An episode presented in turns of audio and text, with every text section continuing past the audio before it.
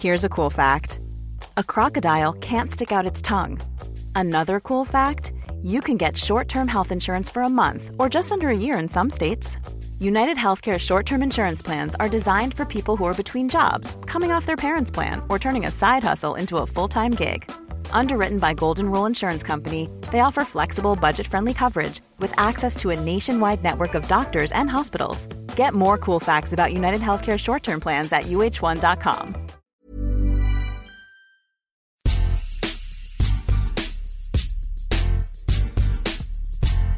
Salut à tous, bienvenue dans ce nouvel épisode de Qui c'est le plus fort, un épisode spécial tennis aujourd'hui avec mes quatre invités, Camille Pain, Nicolas Escudé, ancien joueur et joueuse et consultant pour Eurosport, Bertrand Milliard et Laurent Vergne, journaliste pour Eurosport. Bonjour à tous.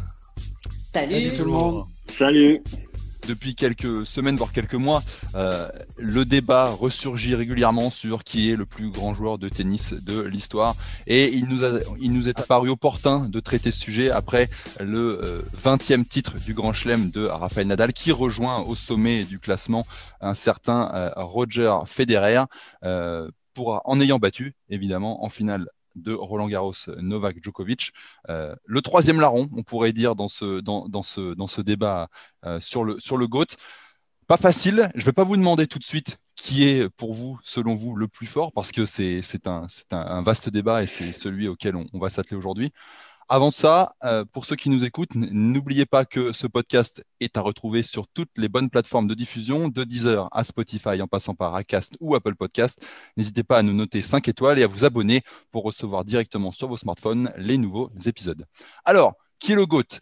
Nadal, Federer, j'ai envie de dire, ou, Djokovic? Est-ce qu'on peut euh, s'avancer? Et d'ailleurs, qu'est-ce qu'on met dans euh, cette définition du GOAT? Camille, pour toi, qu'est-ce qui fait que le, un des l'un est le plus grand Alors déjà, Adrien, euh, je pense que tu as évoqué Novak Djokovic. Pour l'instant, euh, aujourd'hui, on le met de côté. Si vous êtes tous d'accord, enfin si mes collègues sont d'accord, on va rester juste sur, euh, sur Roger et Rafa parce que au-delà de ce chiffre 20 et 20 bah, qui vient d'être actualisé, c'est vraiment, ce sont deux joueurs qui sont indissociables et il y a plein de critères dont on va parler. Euh, je pense que ça va être assez houleux et puis on va même peut-être changer d'avis au fur et à mesure euh, du débat. Mais euh, moi, en regardant les chiffres, bien sûr, ils ont 5 ans d'écart. Donc, difficile de, faire des comparaisons. ils ont le même nombre de grands chelems gagnés, ça tout le monde le sait. moi, je me suis quand même intéressée à la régularité sur la carrière et notamment au nombre de semaines numéro 1. Et c'est vrai que pour l'instant, c'est Roger qui est à 310 semaines numéro 1 contre 209 pour Rafa. Donc c'est vrai que sur leur longévité en carrière, euh, il y a vraiment un petit plus. Alors c'est pas le seul critère. On va parler aussi, euh, j'imagine, avec les collègues de, de l'aura, de qu'est-ce qui dégage, qu'est-ce qui fait un grand joueur. Il y a les chiffres, mais il y a aussi ce qui dégage, la popularité. Et euh, c'est vrai que moi, je ne pensais pas qu'il y avait autant d'écart entre euh, les deux joueurs. Et euh, alors après, on dit Rafa, il va peut-être jouer encore 5 ans, alors que justement, Roger va s'arrêter. Mais encore une fois, on est aujourd'hui en 2020 et il faut qu'on analyse ce qui se passe aujourd'hui parce qu'on n'est pas devin et on ne sait pas ce qui va se passer dans le futur. Donc, ah, pour moi, cette, cette régularité en numéro 1, c'est un critère important pour moi. Alors toi, le numéro un, c'est un critère important. Euh, pourquoi on a fait ce podcast aujourd'hui? C'est avant tout par le, pour le palmarès. C'est les 20-20, on, va pas se mentir. Si on se base pour commencer sur le palmarès, euh, Bertrand par exemple, pour toi, euh, quand il y a deux joueurs qui sont égalité comme, comme, comme eux, comme Roger Federer et, et Rafael Nadal, qu'est-ce qui, peut, qu'est-ce qui peut faire la différence? Alors, il y a plusieurs possibilités de, pour juger ça. Une serait, par exemple, de retirer à chacun euh, son meilleur grand chelem. Alors, si on le fait avec euh, Roger Federer, son meilleur grand chelem, c'est Wimbledon. Il en a gagné 8, ça ferait 20 moins 8, il reste 12. Si je le fais avec Nadal, c'est Roland Garros, c'est 13, ce qui est absolument monstrueux. Je pense que c'est le, plus grand exploit sportif, tout sport confondu de tous les temps. Mais si je fais 20 moins 13, on se retrouve à 7. Ce qui veut dire que Federer, donc, a gagné, on va dire, en grand chelem de façon euh, un peu plus large sur euh, tous les grands chelems. D'ailleurs, il a gagné au moins euh, cinq fois tous les grands chelems à part Roland Garros, qui est déjà quelque chose aussi d'assez monstrueux. Donc, si on enlève la meilleure surface, c'est important parce qu'il y a quatre surfaces dans le tennis. En grand chelem, il y en a trois, euh, même quatre si on considère que c'est pas les mêmes, le même dur en Australie et à l'US Open. là, Federer est devant en ce qui concerne, on va dire, les surfaces hors meilleure surface. Mais dans leur confrontation en Grand Chelem, Nadal est devant. Alors évidemment, c'est lié en grande partie euh, au, 6-0 de Roland Garros, mais pas uniquement. Nadal est devant quand même euh, à l'Open d'Australie. Il mène 3-1, donc sur dur, où a priori Federer devrait être un petit peu au-dessus. Et puis, il y a quelque chose que je pense de très important dans ce débat, Federer n'a jamais battu en Grand Chelem Nadal sur sa surface, c'est-à-dire sur terre battue. En revanche, Nadal a battu Federer sur sa surface, le gazon, en finale en 2008. Alors ça s'est pas joué à grand-chose, c'est vrai. C'est un des plus grands matchs de la décennie 2000-2010. Euh, Et Nadal l'a fait. Il a fait quelque chose que Federer n'a pas pu faire lui de son côté. Donc je pense que ça aussi, ça compte. Et vous voyez qu'en prenant ces critères-là, bah déjà c'est difficile de départager parce que d'un côté, si on prend, si on enlève la meilleure surface, bah c'est plutôt Federer. Mais si on prend euh, un tel a battu l'autre sur sa meilleure surface, là c'est Nadal. Donc déjà avec des critères chiffrés comme ça, c'est difficile de départager. Je suis sûr que Laurent va pas être d'accord. Enlever la meilleure surface, c'est compliqué de, pour, pour Rafa par exemple. Bah, je vois pas bien, euh, je comprends le calcul, mais je vois pas bien au nom de quoi on retirait euh, la meilleure surface de chacun. Euh, Bertrand l'a dit, 13 Roland Garros, c'est quelque chose d'hallucinant. Il faut quand même se rendre compte que tout tournoi confondu, Grand Chelem ou 250 ou ce que vous voulez, hommes et femmes confondus, jamais personne n'avait gagné 13 fois en même tournoi. Le record, c'était Navratilova à Chicago, je crois, et donc Nadal à Roland. Désormais, il est tout seul et lui, il le fait en Grand Chelem, dans un Grand Chelem. Donc pour moi, il n'y a pas de raison de lui retirer ça. Et puis ça accrédite un petit peu. Je, retire pas, hein. je ne lui retire pas. non, j'ai bien compris. Mais même si c'est pas ton, ton propos, je le sais, mais ça accrédite un petit peu ce côté. Euh, oui, mais enfin, c'est quand même d'abord surtout un joueur de terre battue. Euh, il y a un champion de terre battue. Or, même si on lui retirait ses 13 grands chelems, il a encore le palmarès de McEnroe à côté quand même, par exemple, ou de Villander. Donc, euh, après, je suis pas non plus tout à fait d'accord avec Camille pour laisser Djokovic aussi facilement de côté. Pour moi, c'est vraiment euh, une course à trois. D'abord parce que, évidemment, là, on est sur le 20-20 en Grand Chelem. Mais est-ce que seul le Grand Chelem doit déterminer qui est le plus grand joueur de l'histoire? Et dans ce cas-là, bah, c'est pas très compliqué. En tout cas, c'est oui, c'est un fédérateur de Nadal ou le contraire. Enfin, quid de, quelqu'un comme Rod Lever qui n'a pas joué de Grand Chelem pendant six ans? Quid de quelqu'un comme Ken Rosewall qui a gagné 7 euh, tournois du Grand Chelem alors qu'il n'en a pas joué un seul entre 21 et 34 ans Quid de Björn Borg qui n'a jamais joué en Australie parce qu'à l'époque il y avait euh, quasiment trois grands chelems plus l'Open d'Australie qui était quand même très sous-coté par rapport aux autres. Il n'a jamais gagné l'US Open, Björn Borg. Hein, donc, je, suis d'accord, mais. Parce qu'ils ont joué, ils fait jouer en nocturne. Il avait joué l'Open d'Australie, lui comme d'autres d'ailleurs, parce que Connors l'a gagné une fois, mais il est très peu allé après. Donc, ce que je veux dire, c'est que les comparaisons d'une époque à l'autre sont très compliquées. Maintenant, si on compare avec les trois actuels, on ne peut pas laisser Djokovic de côté. Pour quelle raison? D'abord parce qu'il il domine depuis dix ans euh, le tennis mondial. Sur les dix dernières saisons, 2011-2020, donc c'est quand même une période euh, qui me paraît assez conséquente, Djokovic a gagné plus de tournois du Grand Chelem que Federer et Nadal réunis. Il est plus jeune il, a un an de moins euh, que Nadal. Il a pas non plus. Euh, c'est un joueur de la même génération. Il a six ans de moins que Federer. Tu te rends compte si tu prends. Je, suis d'accord, mais ce que je veux dire, c'est que Djokovic, c'est aussi quelqu'un qui va plus que probablement battre le record de semaine à la place de numéro un mondial. C'est quelqu'un qui a terminé énormément de fois numéro un en fin de saison, qui va encore le faire cette année. C'est quelqu'un qui domine et Nadal et Federer dans les head-to-head. Alors c'est vrai que c'est un petit peu bizarre de dire ça aujourd'hui alors qu'il vient de subir la pire défaite de sa carrière en Grand Chelem depuis euh, l'US Open 2006 contre Leighton Hewitt. Mais malgré tout, je pense que Djokovic est un peu au-dessus des deux autres dans les confrontations directes et c'est lui qui domine. Donc l'écarter aussi facilement, ça me paraît compliqué et pour moi, c'est le plus complet. C'est-à-dire qu'il euh, est plus fort que Federer sur terre battue. Il est plus fort que Nadal sur gazon. Il est extrêmement fort en indoor. Sur dur, il n'a pas vraiment de faiblesse. Donc, euh, ce, que je trouve intéressant dans ce débat-là, c'est qu'ils ont tous leurs forces et leurs faiblesses. Djokovic, euh, bah, il a que 17 grands chelems, donc effectivement, c'est à mettre dans une catégorie euh, qui le dessert. Mais Nadal, par exemple, a un bilan extrêmement faible en indoor. Il n'a jamais gagné le Masters. Pour moi, c'est quand même, quand on est un très grand champion, une lacune qui n'est pas anodine. Alors que Federer et Djokovic l'ont gagné 6 et 5 fois. 6 et 5 fois, voilà. Et quant à Federer, bah, son problème, c'est quand même que globalement, il est dominé par les deux euh, dans l'absolu et en Grand Chelem et en finale de Grand Chelem. Donc les trois ont leurs atouts, les trois ont leurs faiblesses. Et pour moi, tout dépend des critères que l'on met derrière cette notion de plus grand joueur de l'histoire. Et la réponse, elle ne peut dépendre que de ces critères-là. Et euh, j'en parlerai après, mais je vais laisser la parole à, Nicolas. Euh, non, non, je vais rester sur Roger et, Rafa. Et, ils sont difficilement dissociables. Alors, euh, certes, j'ai entendu les chiffres. Oui, il faut se baser sur les chiffres pour pouvoir arriver à, départager euh, et, on ne peut pas faire sans. Euh, l'un sans l'autre, je ne pense pas qu'ils auraient eu la carrière qu'ils ont eue. Donc, c'est pour ça, en soi, pour moi, que je les trouve très difficilement dissociables. moi, de, l'approche que j'en ai, je vais surtout parler du jeu un Rafa, pour moi, a su faire évoluer son jeu tout au long de sa carrière. Ça, c'est euh, indéniable. Euh, contrairement à un Roger qui, lui, a pu, euh, non pas se reposer sur ses lauriers, mais avoir beaucoup plus de facilité très jeune d'entrée, un talent tennistique que Rafa n'avait pas forcément.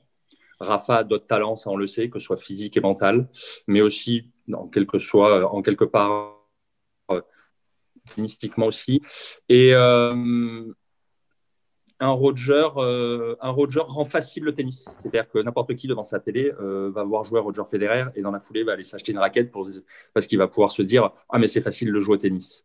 Euh, quand on voit jouer un Rafa, on ne se dit pas c'est facile. On se dit pas c'est facile. On se dit c'est compliqué, c'est incroyable ce qu'il arrive à, à faire, c'est incroyable ce qu'il arrive à dégager, c'est incroyable ce qu'il arrive à faire. donc pour moi, au-delà des, euh, pour forcément y venir dessus, les chiffres, les confrontations, euh, Rafa est, euh, à mon sens, le joueur qui a pu et su tirer la quintessence des possibilités, des capacités qu'il pouvait avoir par rapport à un, par rapport à un Roger.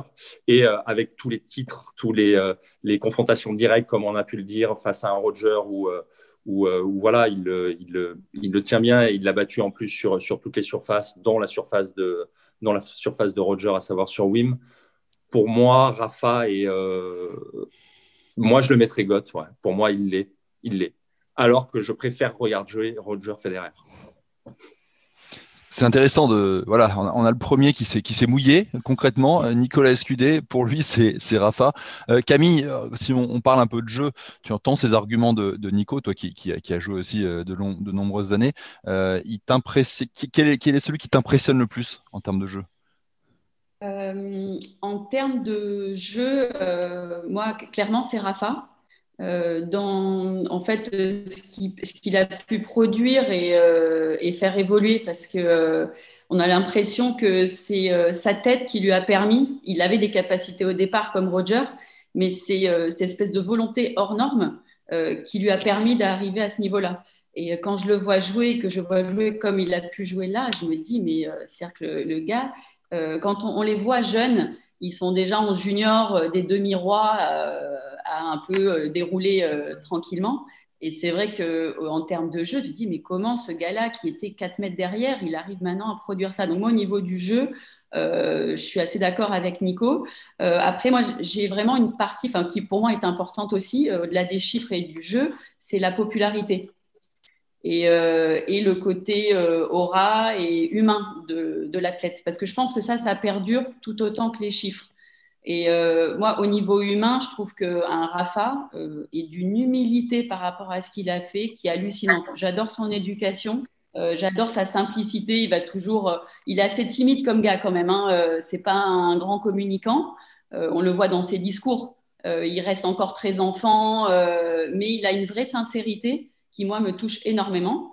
Euh, en revanche, euh, par rapport à ça, je trouve que Roger est un maître du jeu, mais un maître euh, justement en communication, mais dans le bon sens.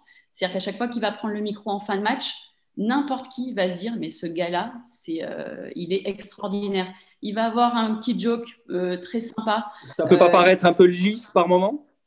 Non, moi je trouve qu'il a une répartie, Roger. Enfin, c'est, c'est un bijou.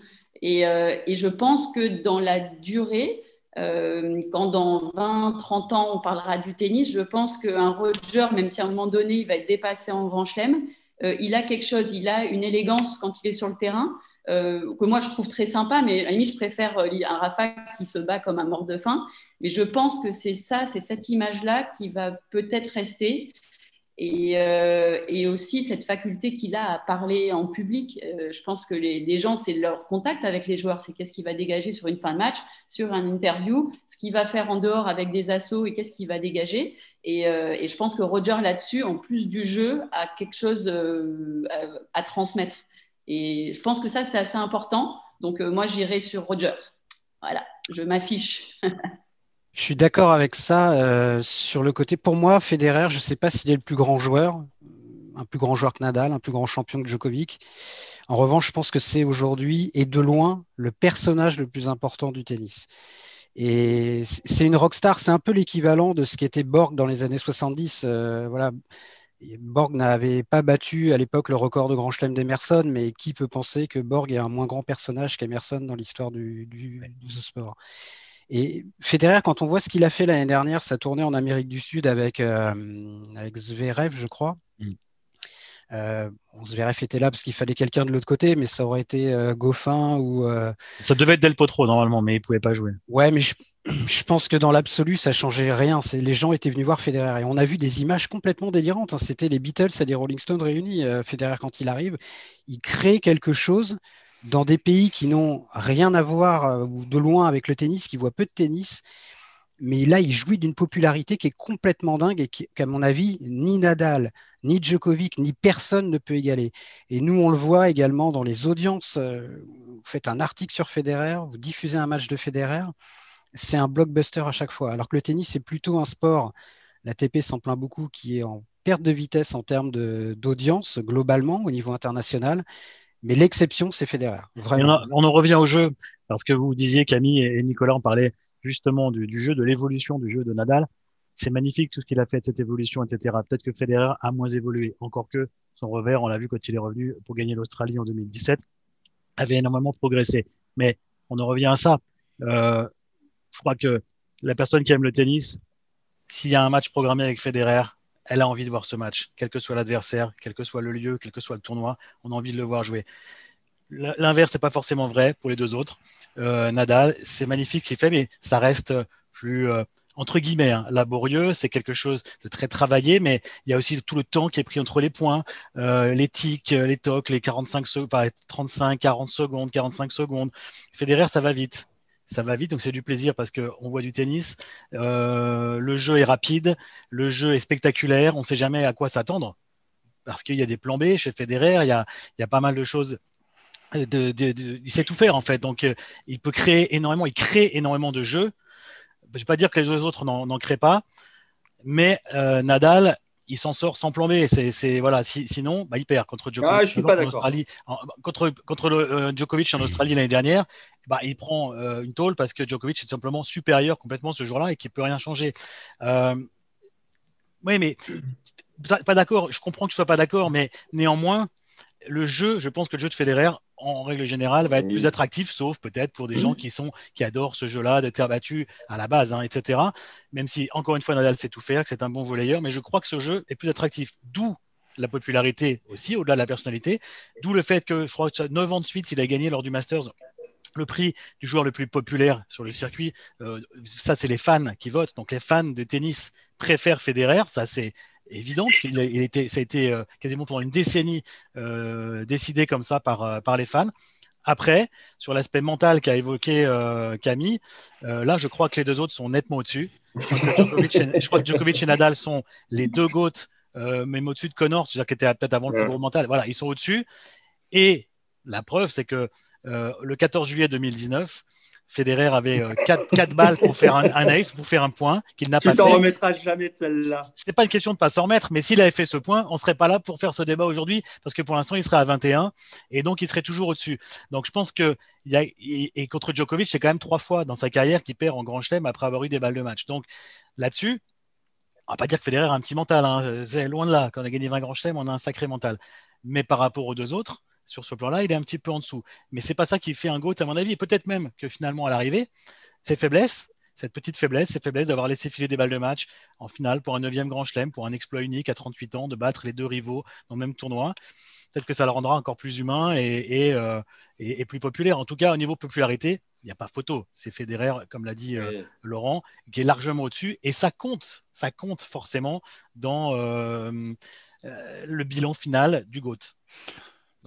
J'entends vos arguments, mais dans, l'époque dans laquelle on vit, où la performance est quand même mise en avant Est-ce que c'est pas une vision un petit peu romantique que vous avez sur euh, Roger, le beau jeu, le, l'aura, etc. Euh, dans, dans 10 ans, si euh, Federer a été dépassé de 5 ou 6 grands chelems par Djokovic et Nadal, le débat peut-être n'aura plus lieu d'être. parce que Déjà, ce ne sera pas le cas, hein, je te l'annonce.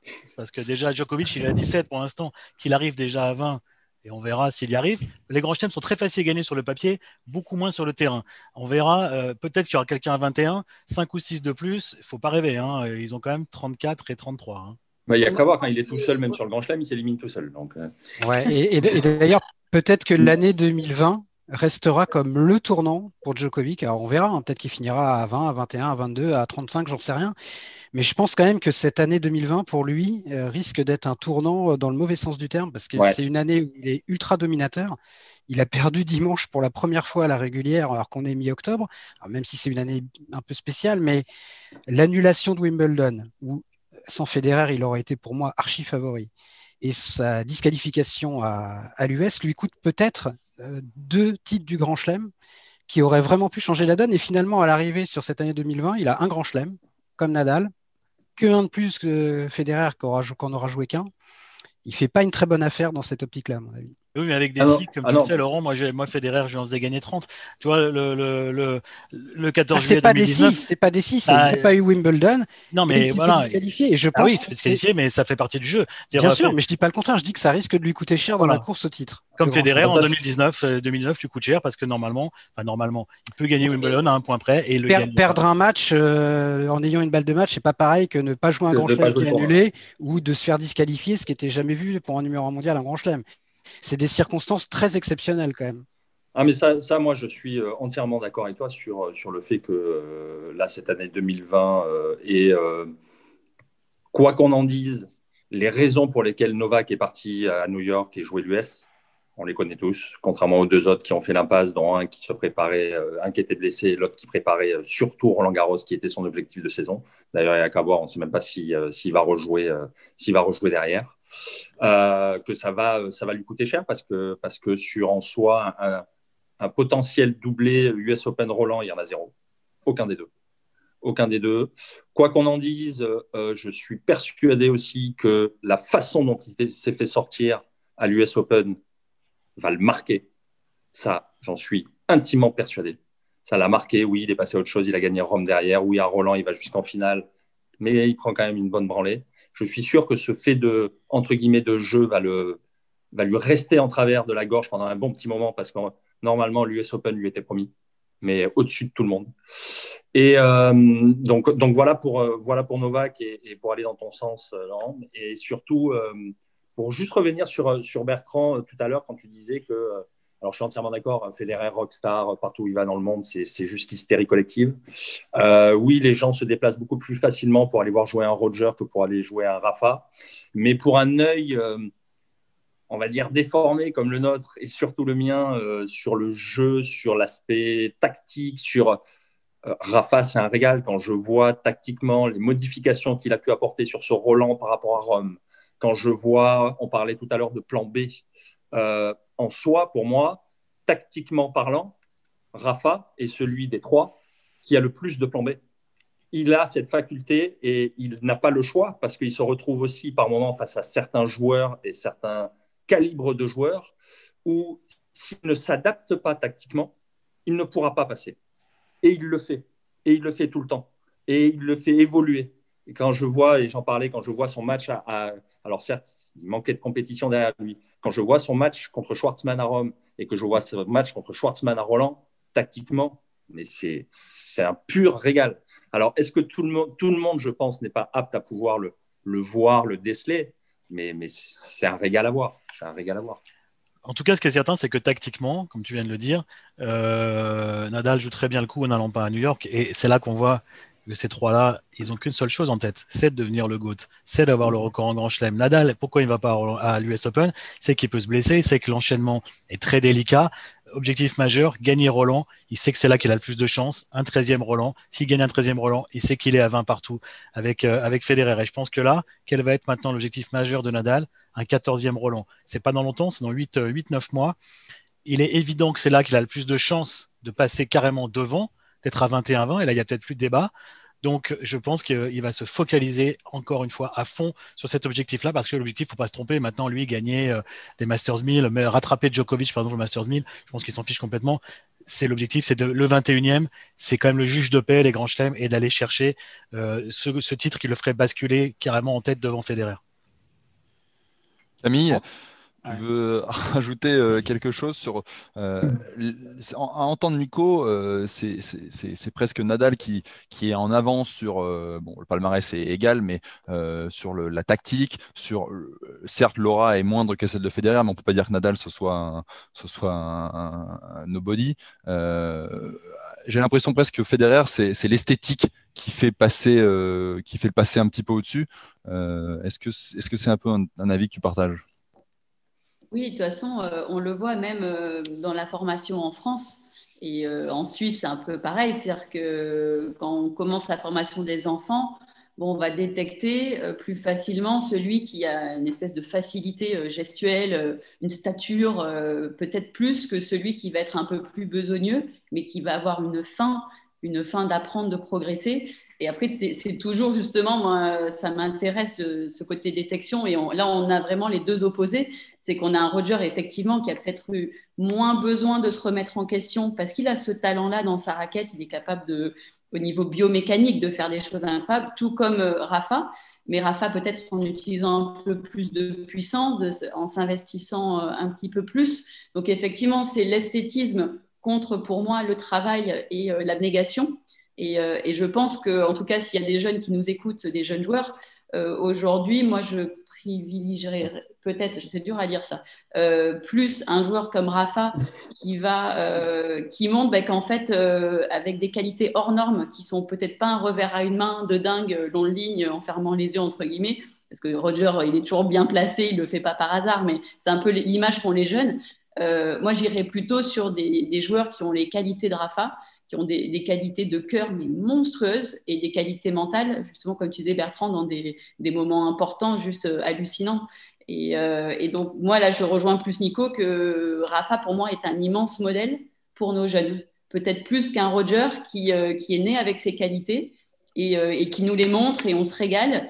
Mais, mais il y en a un comme ça et je pense qu'il a peut-être un petit peu moins réfléchi sur ses options à faire évoluer parce qu'il n'en avait pas besoin, tout simplement. Vous avez oublié, vous avez, vous avez oublié comme le retour de Federer en 2017. Hein. Je vous invite à revoir la finale de l'Open d'Australie. Oui, mais pas, pas d'évolution dans son jeu. Regarde, ah bah, revers, le revers, c'est quand même le point faible qu'il a face à Nadal pendant quasiment toute sa carrière. Ce jour-là, il gagne cette, finale, il la gagne quasiment avec son revers.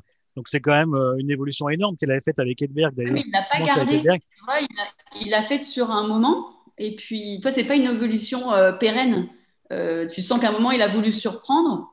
Et puis, on en a parlé pendant X temps, mais, mais après, dans, dans, son jeu, on le revoit jouer, c'est aujourd'hui, cette année, tu te dis, bon, ben oui, ça a été un, petit, un petit plus dans, dans, son jeu, mais qui n'est pas resté. Donc, pour moi, c'est pas une vraie évolution, tu vois.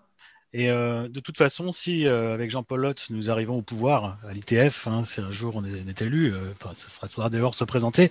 Notre programme, c'est d'interdire le revers à demain. Donc de toute façon, là, dans ces cas-là, on prend le débat du GOAT, on enlèvera donc évidemment les titres des grands chelems des joueurs à demain, et là, il y aura plus photo. Je crois que là, bon, il y aura Federer, il y aura Sampras deuxième, mais non, il faut une wildcard pour Nicolas Escudé quand même.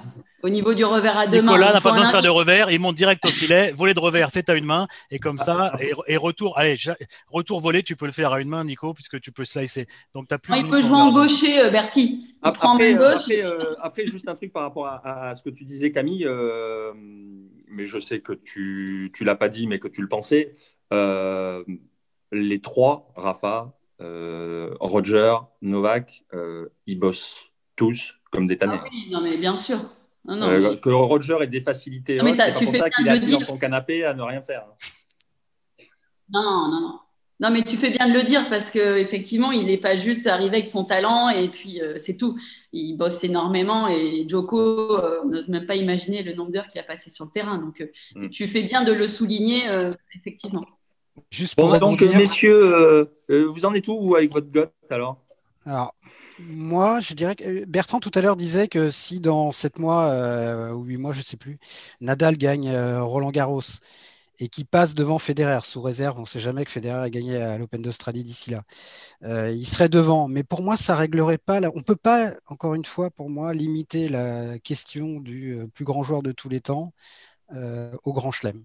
Et pour les raisons historiques que j'ai évoquées tout à l'heure, et parce qu'il n'y a pas que ça dans le tennis. Il y a le Masters, il y a la place de numéro un sur toute une carrière, et puis il y a la constance. Moi, ce que je trouve extraordinaire chez Federer, et je suis presque plus impressionné encore par ça que par ses 20 titres, c'est qu'il ait joué 23 demi-finales consécutives en Grand Chelem, qu'il ait joué 36 quarts consécutifs, 9 années de suite en quart de finale de Grand Chelem.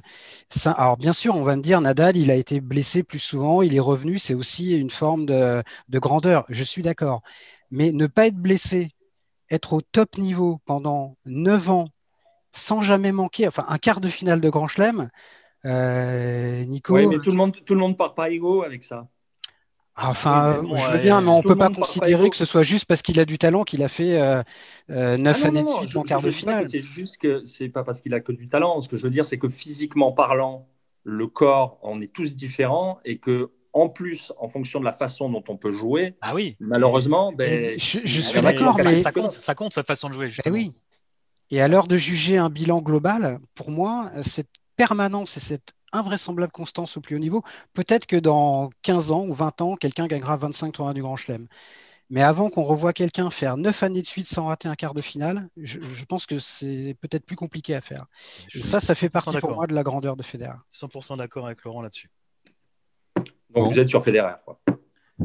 Non, je dis que ça dépend. ce que je veux dire, c'est qu'on ne peut pas limiter ça. Si dans 5 ans, euh, Nadal est à 22, Djokovic à 21 et Federer à 20, si quelqu'un vient me voir en me disant pour moi Federer reste le plus grand, il aura des arguments. Pour le dire. Mais c'est simple, en chiffres, Nico, en chiffres aujourd'hui, si on prend les chiffres, euh, c'est plutôt Nadal comme je l'ai dit tout à l'heure en, introduction. À part le Masters, effectivement, et c'est pas rien, 6-0 Federer au Masters. Ouais, c'est quand même une vraie euh, lacune. il a gagné qu'un tournoi en indoor. C'est pas rien, c'est vrai. Après, Nadal a gagné les jeux, pas Federer, mais enfin, les jeux dans le tennis, c'est quand même pas hyper important. Euh, donc, si on prend les chiffres bruts, comme je l'ai dit tout à l'heure, Nadal a battu Federer à Wimbledon, Federer n'a pas battu Nadal à Roland Garros. On va dire c'est Nadal.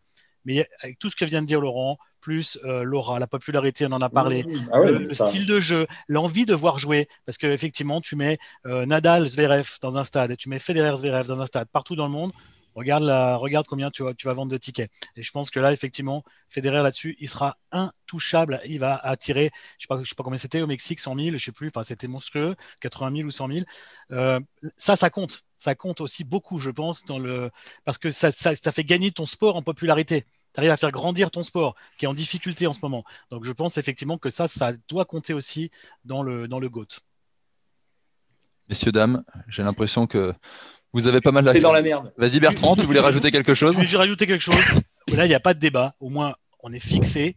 Le GOAT du journalisme digital. Il est là, il est, dans cette petite fenêtre. C'est Laurent Verne. Et là, il n'y a aucun débat. J'ai vu dire sur Twitter que personne n'a répondu. Je crois que là-dessus, malheureusement, il est intouchable. C'est pas, pas très marrant parce qu'on peut même pas faire de.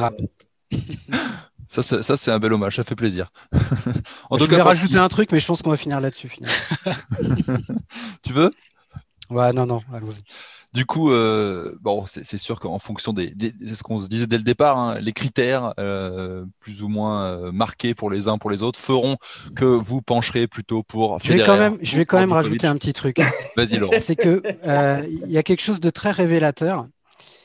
Évidemment que Nadal, il a envie, je pense, d'avoir le record du nombre de victoires en Grand Chelem. Mais je le crois sincère quand il disait à Roland Garros l'année dernière ou quand il gagne la finale de l'US contre Medvedev, il dit quand je suis rentré sur le cours euh, aujourd'hui, euh, je suis rentré pour gagner l'US Open, pas pour gagner un 19e Grand Chelem.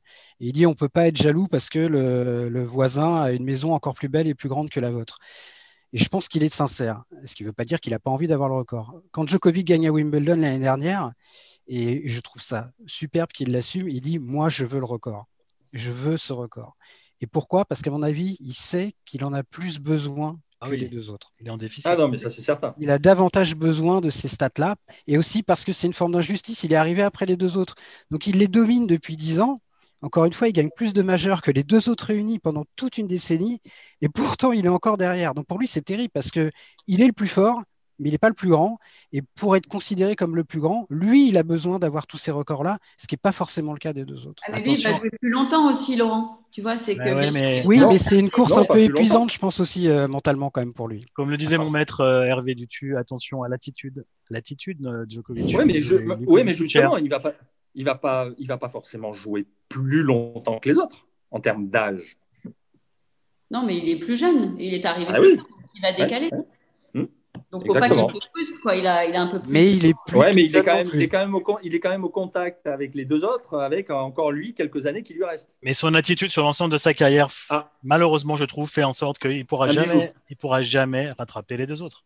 Non. Il y a trop de, il y a trop de polémiques, il y a trop de choses un peu euh, borderline. Euh, ouais, même avec 25 grands ah oui, oui, ça compte, ça compte. Et c'est pour ça d'ailleurs qu'en popularité, alors là, par contre, il a des années-lumière de Federer et Nadal ce ne sera pas une condition forcément suffisante pour lui, mais c'est une condition indispensable, ce qui n'est pas le cas vraiment pour Nadal et, pour Federer.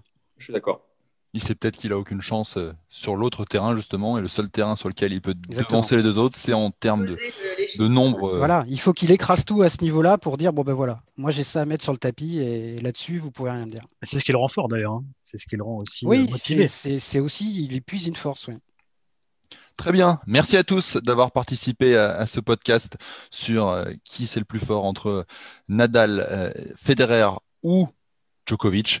Euh, vous pouvez retrouver ce podcast sur toutes les bonnes plateformes de diffusion, d'Acast à Spotify, en passant par Deezer et Apple Podcast. Bertrand Millard ne sera jamais d'accord avec ce, troisième homme. Merci beaucoup. à très vite pour un nouvel épisode. D'ici là, portez-vous bien. Salut. Salut à tous. Salut. Salut. Ciao.